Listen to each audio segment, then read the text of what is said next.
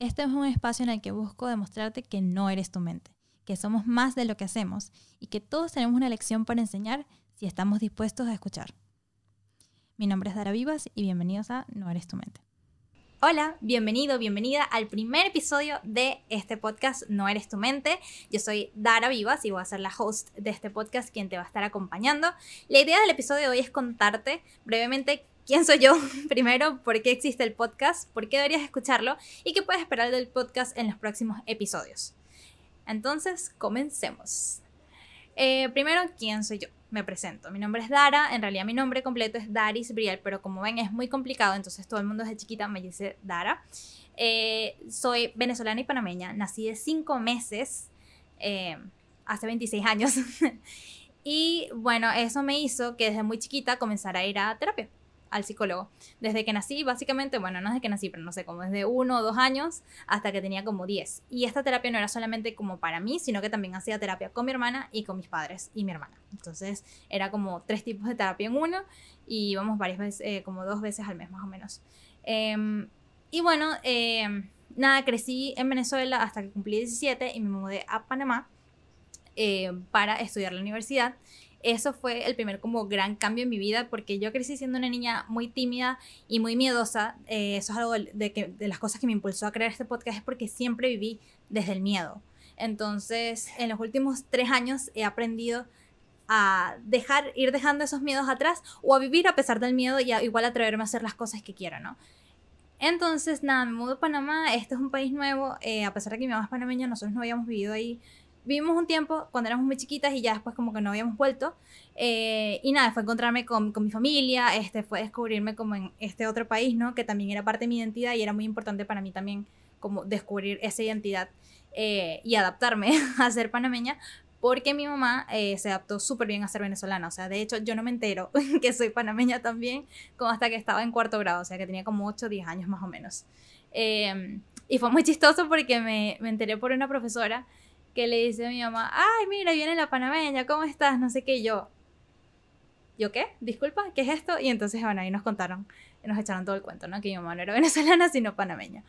Em, entonces, bueno, comienzo a hacer voluntariado y esto comienza a sacarme de mi, de mi shell, de la concha en la que vivía, la burbuja, porque pues en, Venezuela sigue desde el miedo, o por lo menos la gente con la que me rodeaba, todos vivíamos siempre con el miedo a la inseguridad, este, el, claro, todo el tema político, entonces bueno, era una niña con muchas inseguridades y miedos y poco a poco el voluntariado y la universidad y todos mis amigos eh, que la vida me fue mandando en Panamá, pues hicieron que saliera de mi shell.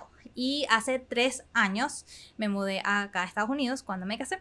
Y ahí me di cuenta que después de haber dejado de vivir desde el miedo por varios años, comencé a vivir nuevamente desde el miedo. Claro, esto tiene un poco de, sentido o unas razones atrás, que es, por ejemplo, primero que yo nunca había sido inmigrante, o sea, nunca había como tenido que sacar papeles, siempre había sido, siempre había jugado nacional, donde he vivido, ¿no? A pesar de ser eh, otro país distinto al que nací, en el caso de Panamá, pero tengo la nacionalidad. Entonces comencé con el miedo de eso, de ser inmigrante, ¿no? De migración, de si estoy haciendo todo bien, si no estoy haciendo todo bien, tengo todos mis papeles en regla, o sea, nada que ver, eh, todo súper bien igual, pero a pesar de eso me daba hasta miedo manejar. Eh, comencé a encerrarme y no querer salir mucho eh, por eso, porque me daba como mucho miedo eh, mientras esperaba mi residencia. Ya después de que la residencia me llegó, como que sí me sentí un poco más tranquila, pero igual fue un proceso bien, bien duro porque mientras estoy en la espera de, de mi proceso de residencia, a mi esposo lo diagnostican con cáncer cuando teníamos seis meses nada más de casados. Entonces pasé de ser, de vivir con el miedo a ser deportada o algo así, o que no me dieran la residencia, a vivir con el miedo de perder a mi esposo. porque era eh, Cancer Stage 3, en etapa 3 de, de, sangre. Entonces, bueno, imagínense, yo nueva en este país, eh, solo teniendo a mi esposo acá, porque no tengo familia ni nadie acá, ciertas amigas, pero todas viven en ciudades distintas. Y bueno, nos, nos cae esa, ese peso encima. Y ahí fue cuando realmente comenzó mi crecimiento personal. De verdad, yo siempre digo que mi esposo es un gran maestro y el que siempre me ha ayudado a salir de mi comfort zone y vivir a pesar del miedo.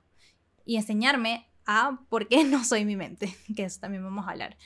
Eh, entonces, bueno, ahí comenzó, comenzó este proceso de crecimiento personal en el que descubrí muchas cosas y fui desaprendiendo muchas cosas también, muchos conceptos que tenía de chiquita que eran limitantes totalmente y los fui cambiando.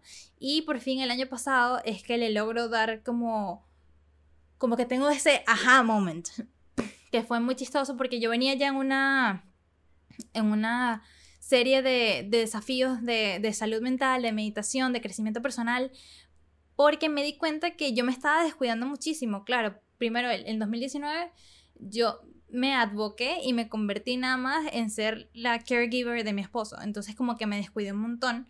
No necesariamente digo que fue algo malo porque igual crecí un montón eh, personalmente, pero creo que en 2020 dije como que, ok, este es mi momento, tengo que comenzar a repensar todo y eh, comencé a dejar ir las cosas que no me hacían feliz eh, y comencé a hacer, a hacer más yo. Entonces, em, en agosto del año pasado, estoy en, una introducción a un curso que hice de meditación y manejo del estrés y herramientas. Y en un momento, la persona que está dando la introducción dice que no somos nuestra mente. O sea, él nos estaba hablando de, cómo es la mente, cómo funciona, etc.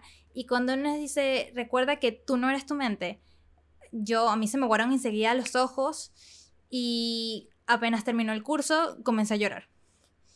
Y mi esposo me dice como, ¿qué te pasa? Y yo le digo, es que no soy mi mente. Y, me reía y lloraba y me reía y me decía, que sí, es que no lo eres, yo te lo he dicho todo el tiempo. Y es que no fue hasta ese momento en que a mí me cayó la locha y la lección que mi mamá y mi esposo me habían estado enseñando durante tantos años. O sea, mi mamá desde chiquita siempre me decía, eh, esto, tú eres más que tus miedos, tus miedos no te dominan, no dejes que esto te domine. Yo chiquita vivía en la rabia extrema, una niña súper malhumorada. Este, yo siempre recuerdo estar como siempre de mal humor y molesta. Eh, y mi mamá me decía como, elige ser feliz, o sea, es una elección, elige ser feliz, elige que la rabia no te domine, elige ser más que tus miedos. Y bueno, estas siempre son las sabidurías que uno tiene dentro, como dice Isabel Allende, que cuando uno conecta con algo que dice una persona o que lees, es porque ya esa sabiduría está dentro de ti, pero no es hasta que quizás otra persona lo pone en palabras que tú dices, wow, esto es lo que he estado buscando toda mi vida. Y entonces desde ese momento, no eres tu mente se convirtió en mi mantra de vida y es un mantra que me ha ayudado a salir de situaciones en las que me ha dado ataques de pánico eh, y muchas cosas, o cuando estoy deprimida o tengo mucha ansiedad o estoy muy estresada, me recuerdo en ese momento que yo no soy esos pensamientos, que yo no soy mi mente y eso es lo que me da la capacidad de poner la ansiedad en perspectiva, poner el miedo en perspectiva, eh, poner todos esos problemas en perspectiva y poder actuar y elegir no quedarme estancada en ellos, ¿no? Entonces, eh, después en un episodio les voy a explicar totalmente eh, qué significa este concepto de no ser mi mente para mí, eh, porque creo que lo deberías aplicar también en tu vida. Y bueno, este concepto que me creé y comencé a construir este, a partir de ese curso y después con mi terapeuta también a partir de nuestras reflexiones y terapias, se lo comencé a compartir a amigas y amigos. Y no fue hasta que un día una amiga me dice, mi amiga Fiamma, me dice como, wow, esto es demasiado poderoso, o sea, como que esto lo necesita saber todo el mundo. Y todas las personas que yo les contaba esto, de que no, ser, no eres tu mente y les hablaba de todo este concepto y la filosofía que yo tengo alrededor de eso, me decían como, esto lo tiene que saber la gente, o sea, como esto es demasiado poderoso, tienes que contarlo.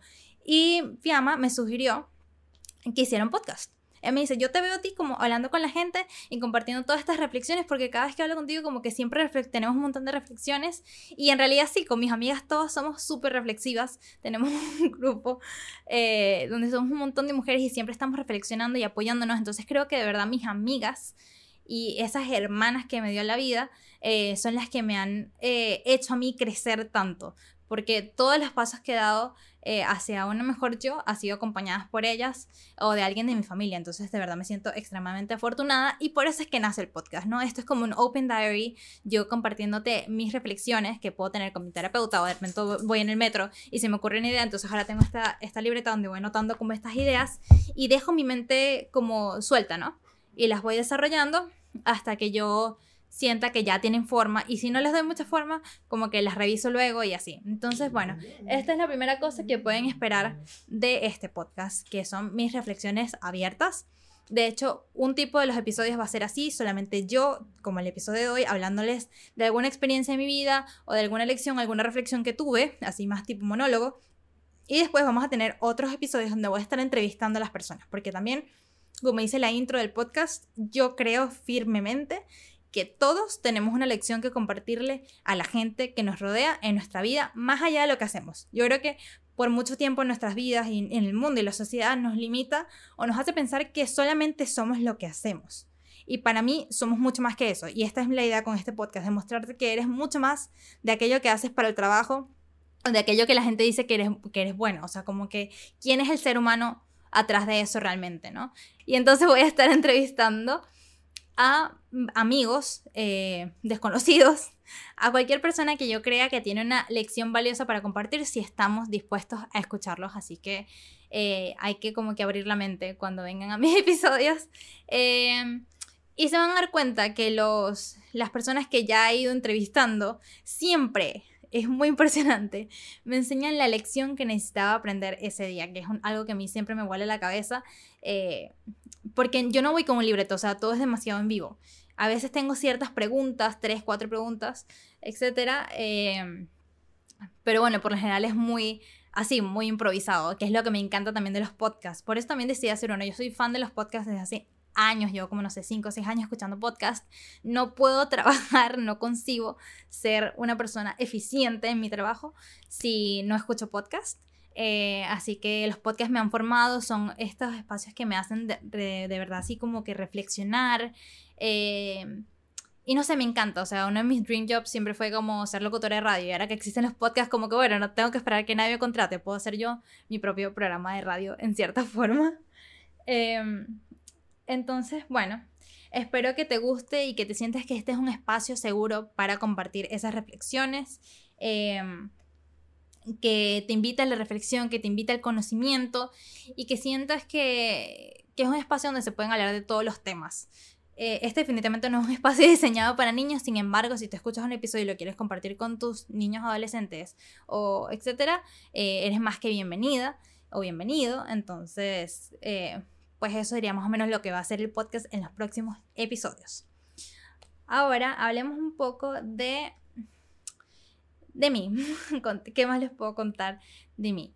A mí me encanta eh, conocer gente. Creo que por eso también uno de, los, de, las, de las modalidades de este podcast va a ser em, hablar con gente y aprender de ellos, porque siempre digo que siempre estoy aprendiendo constantemente de la gente.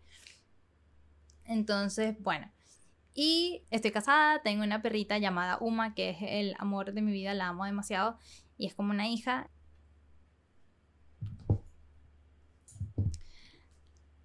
Y bueno, muchas gracias por acompañarme en el episodio de hoy. Espero que te haya gustado y que te quedes para los próximos episodios.